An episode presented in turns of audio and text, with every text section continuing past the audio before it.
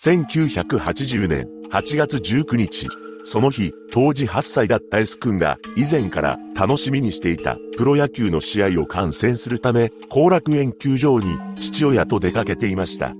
S 君は何度もせがんで、やっと父親に連れて行ってもらったそうです。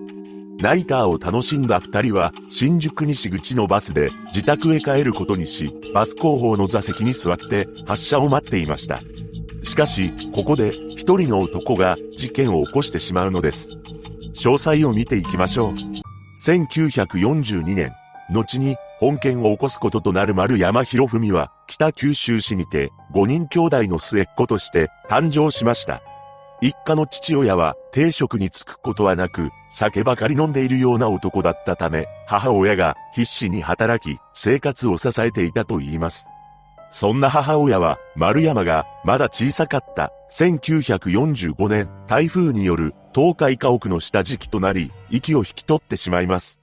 その後、父親は再婚したものの、すぐ離婚したため、実質男で一つで育てられることになりました。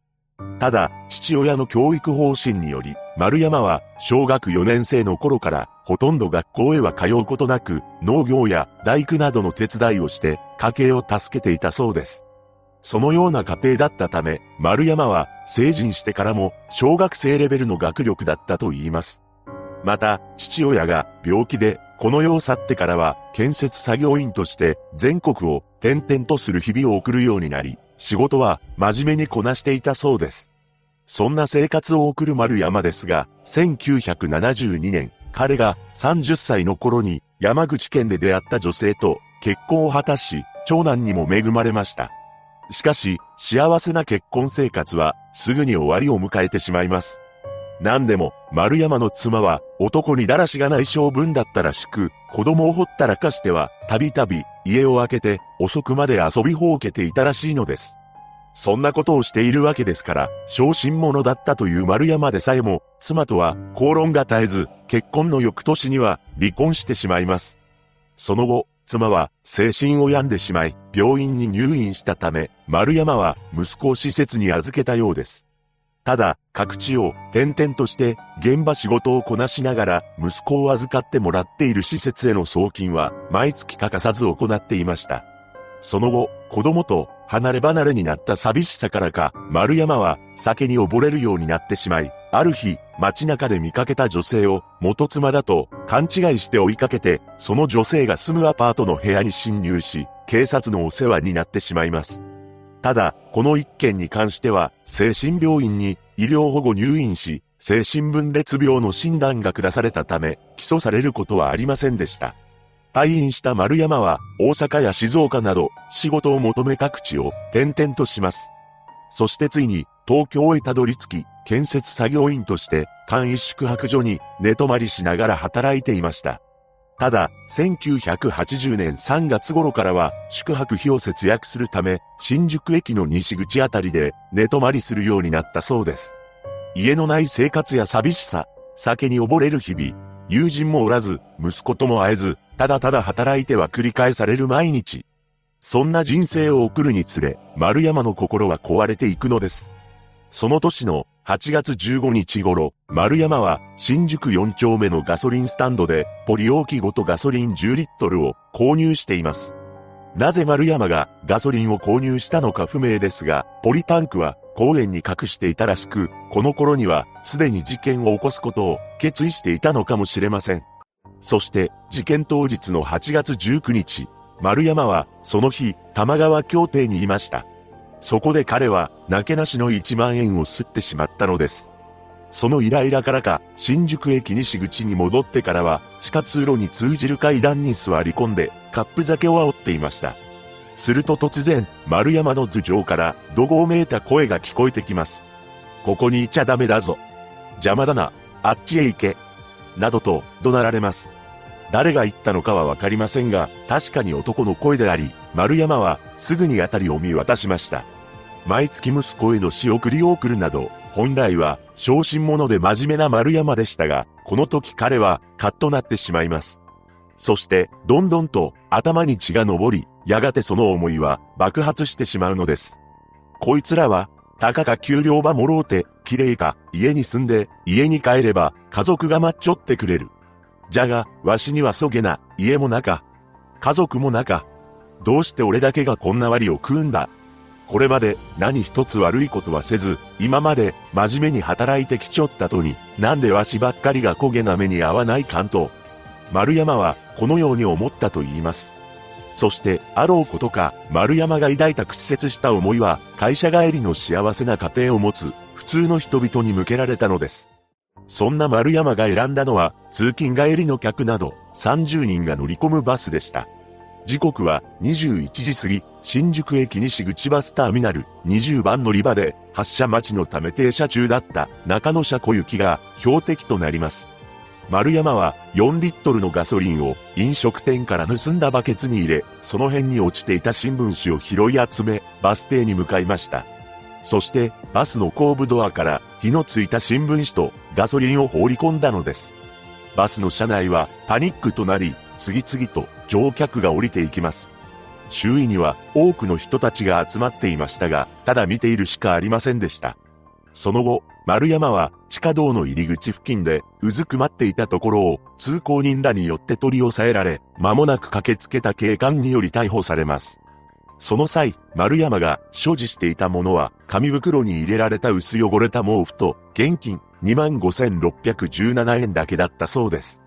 結局、本件によって14名が重軽傷を負い、6名の方が帰らぬ人となってしまいました。一方、テレビのニュースを見た S 君の母親は新宿署へと駆けつけ、ナイターから夫と子供が帰らないと訴えました。そこで S 君の半袖シャツの布切れと父親の名刺を見せられ、主人と子供のものです。と確認したそうです。丸山は事情聴取で世間の人が幸福に見えた人があっと驚くことをしてやろうと思った、などと供述しています。事件の数日前には、丸山と思われる男が、バス停の前のベンチで仰向けに寝ており、手足をバタつかせたり、バスの排気ガスを浴びた際に、この野郎、燃やしちゃうぞ、などと叫んでいたのを通行人が目撃していたそうです。その後、後半で、丸山は本籍などは言えたものの、質問されると、わからない。よって頭が活化してはっきりわからない。などと連発しています。そのため、精神鑑定を行ったところ、心神耗弱との結果が出ました。1984年、第一審判決公判が開かれ、本件は、本来ならば、極刑を適用すべき事件だが、事件当時の被告人は、心身耗弱状態にあった、とし、無期懲役の判決が言い渡されます。これに対し、弁護人と東京地検の双方が不服として控訴します。丸山は控訴審初公判にて、改定直後に突然裁判官席、傍聴席をそれぞれ向いて土下座し、小声でごめんなさい、と述べ、閉廷後も傍聴席にごめんなさい、と言いつつ頭を下げました。1986年に控訴審判決公判が開かれ、双方の控訴を棄却する判決が言い渡されます。丸山は裁判長に対し、懲役ですか？と問いかけましたが、裁判長が無期懲役と答えました。何を思ったのか、丸山はその言葉を聞いて、自分は罪にならんとですか？などと裁判長の判決を理解しておらず、傍聴席を向いて、ごめんなさい、と土下座したそうです。また、本件を聞いた後楽園球場を管理する株式会社後楽園スタジアムと巨人軍は、告別式に花を送り、大貞治が祭壇にサインボールを備えたそうです。さらに、被害者の中には、勤務先から帰宅途中、子供の運動靴を買うために、たまたま新宿に立ち寄って、事件に遭遇した母子家庭の母親がいました。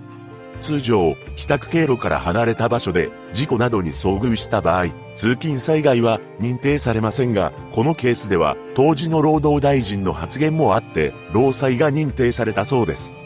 さらに、京王帝都電鉄にとって落ち度のない事件でしたが、全社員に献血を呼びかけたり、医療費の一時立て替えなどの措置を行ったといいます。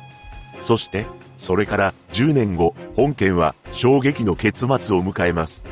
1997年10月7日、服役していた丸山は、この日の昼食後、メガネを作業場に置き忘れてきたので、取りに行かせてください。と作業場に戻りました。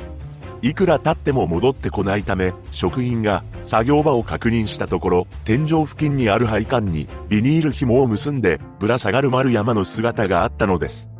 この時丸山は55歳でした。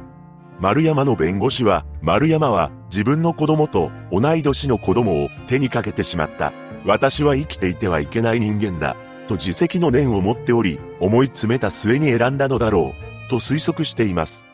また、本件の被害者である杉原さんは、全身88%もの火傷を負いましたが、奇跡的に回復しており、後に、生きてみたい、もう一度、という手記を発表しています。当時、被害者は被告人と接見することはできませんでしたが、この時は例外的に認められ、服役中の丸山と面会しています。さらに杉原さんは、どうかもう一度生きてみてください。やり直しはできます。という手紙を送りました。また、裁判では、寛大な刑を求めて、上申していたそうです。丸山は杉原さんに、次のような手紙を送っています。お手紙ありがとうございました。55年8月19日は、本当にすまないことをしました。今自分は誤解しています。バスのお客さんが乗っているとは思えなかった。目がはっきり見えなくて、本当にすまないことをしました。大勢が亡くなりお詫びのしようがございません。本当にすまない。丸山博文。自らの人生に絶望し、社会に対する恨みを抱えた男が起こした本事件。老い立ちがどうあれ、他人の命を奪っていいはずがありません。もう二度と、このような事件が起きないことを願うとともに、被害者のご冥福をお祈りいたします。